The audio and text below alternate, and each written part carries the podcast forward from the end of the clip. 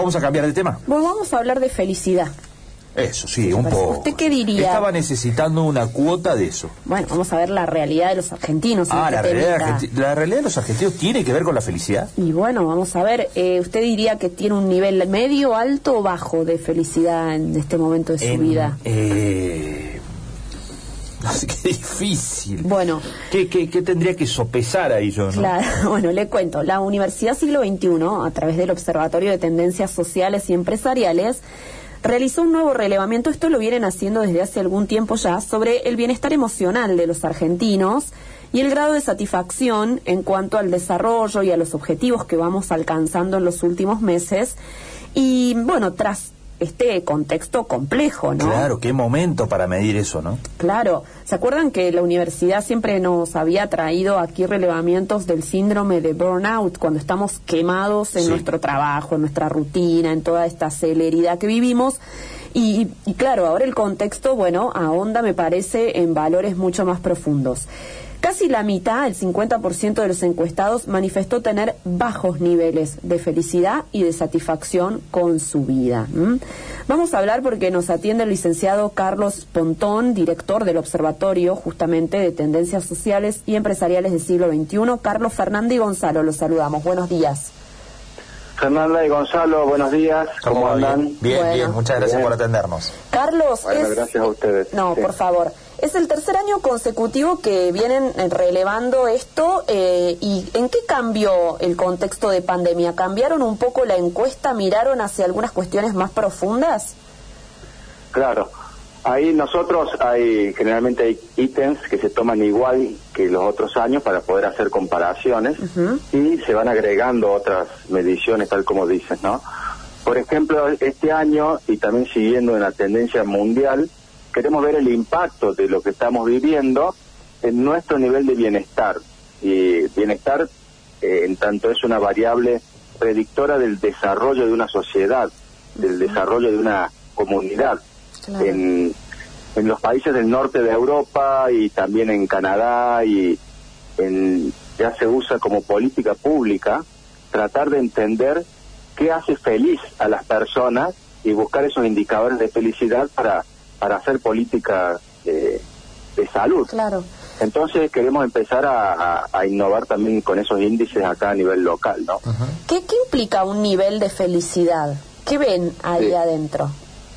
Sí, ahí, tal como dijo tu compañero, implica sopesar, ¿no es cierto? O sea, son, eh, eh, le, viste que le preguntaste si sos feliz y se puso a pensar. Sí. Bueno, a nivel científico, se han que, que pensar la felicidad, eh, se han destacado algunas variables, y ese es el modelo que estamos usando que se llama modelo PERMA, porque eh, cada letra del modelo hace alusión a alguna de las variables de la felicidad, y eso hemos medido en Argentina, ¿no? La P hace alusión a las emociones positivas que eh, podemos sentir y que se han visto reducidas en estos años de pandemia, ¿no? Después, la E tiene que ver con la es, es el, el engagement, eh, le llaman, y es la conexión motivacional con las cosas que uno hace. ¿no? Por ejemplo, en el caso, me imagino que ustedes lo estoy escuchando y siento que tienen mucho engagement con, con la radio, con la tarea, con informar y se les debe pasar la mañana súper rápido, ¿no es cierto? Bueno, eso eh, nos lleva a la, a, a la otra variable que la ERE, que en Argentina dio como un factor muy importante, que es las relaciones sociales. Ajá. Si nos sentimos queridos, si nos sentimos respetados, si nos sentimos valorados. Ese capital social nos dio como un valor eh, bastante alto en Argentina. O sea, los argentinos sentimos que todo este tiempo eh, eh, nos hemos refugiado en nuestras relaciones sociales y ha sido el aspecto que nos ha dado bienestar. Ujú. De hecho, es el, el factor que más les cuesta eh, gestionar a las autoridades públicas porque tenemos una tendencia a estar con otros. Claro.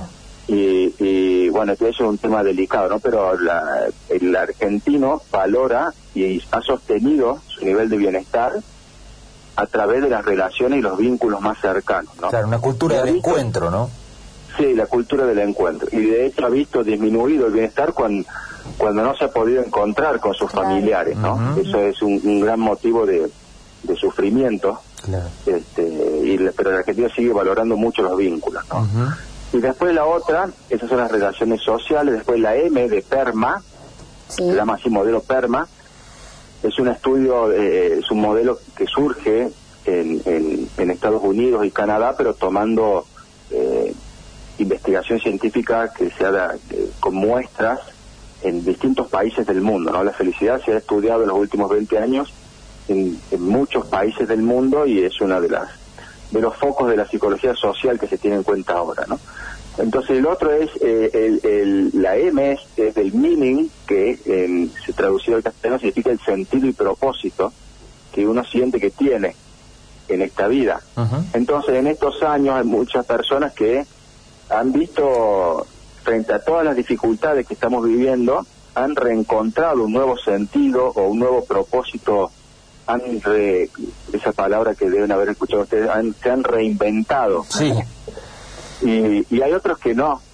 Y ahí viene el sufrimiento también, ¿no? Y hay personas que han logrado re- reinventar su negocio o reinsertarse en, una, en, en lo digital, por ejemplo, Ujú. Y eso es dar el nuevo sentido de la vida, ¿no? Y, y después el- la, la A, que es accomplishment en inglés, en, en castellano es logros, percepción de logros vamos a estar más felices si sentimos que tenemos logros y no va a suceder eso si sentimos que no los tenemos.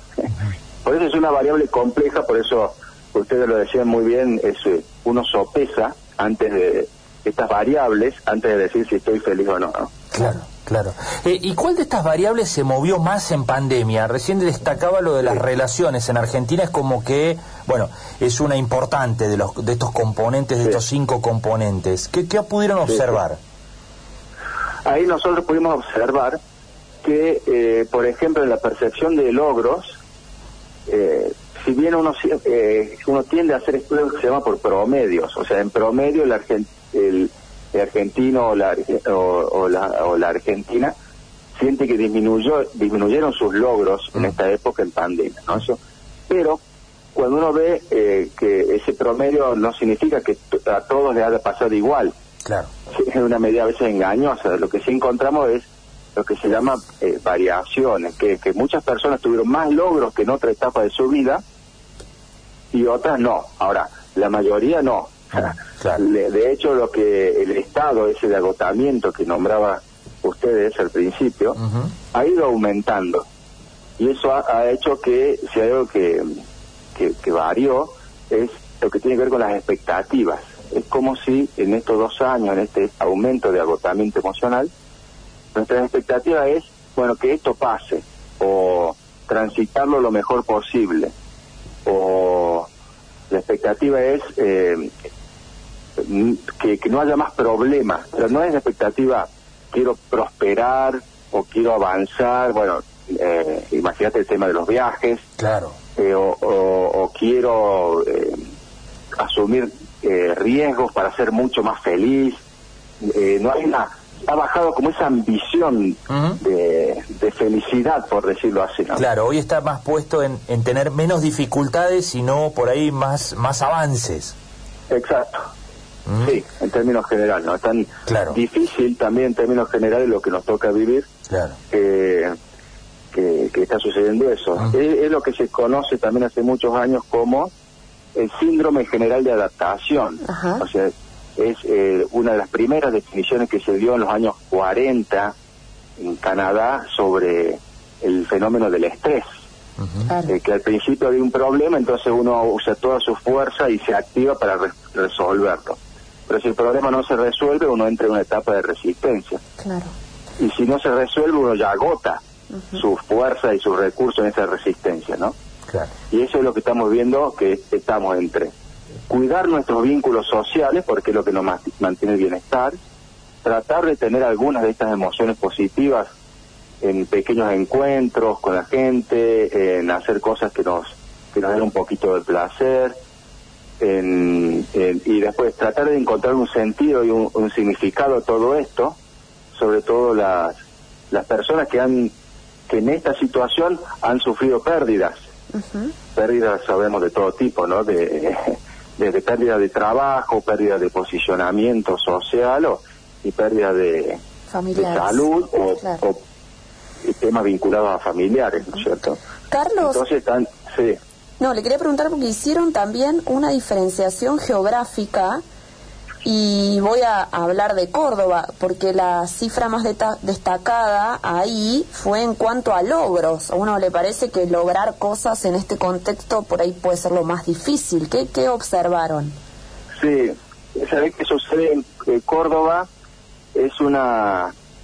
Eh, déjame ir a la, a la tablita que, me está nombrando. pero Córdoba es una...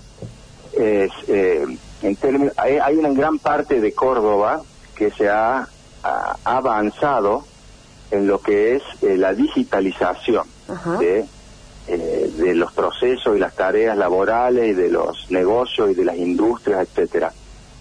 Entonces, eso eh, quienes han logrado reinventar su negocio, quienes han logrado transitar esta crisis, este, pudiendo ser creativos o, o justo estaban también en una industria en la cual no hubo un gran impacto en lo que se llama el, económico.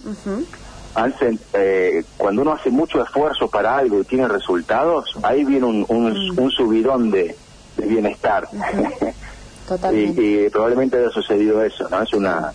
Eh, acordate que Córdoba también es una, una ciudad y una provincia con mucha industria, con mucho conocimiento, con, con las universidades y, y, si bien es mediterránea, eh, estos fenómenos de digitalización eh, hace que los trabajadores y los ciudadanos de Córdoba estén muy conectados a nivel mundial, ¿no? Claro, totalmente.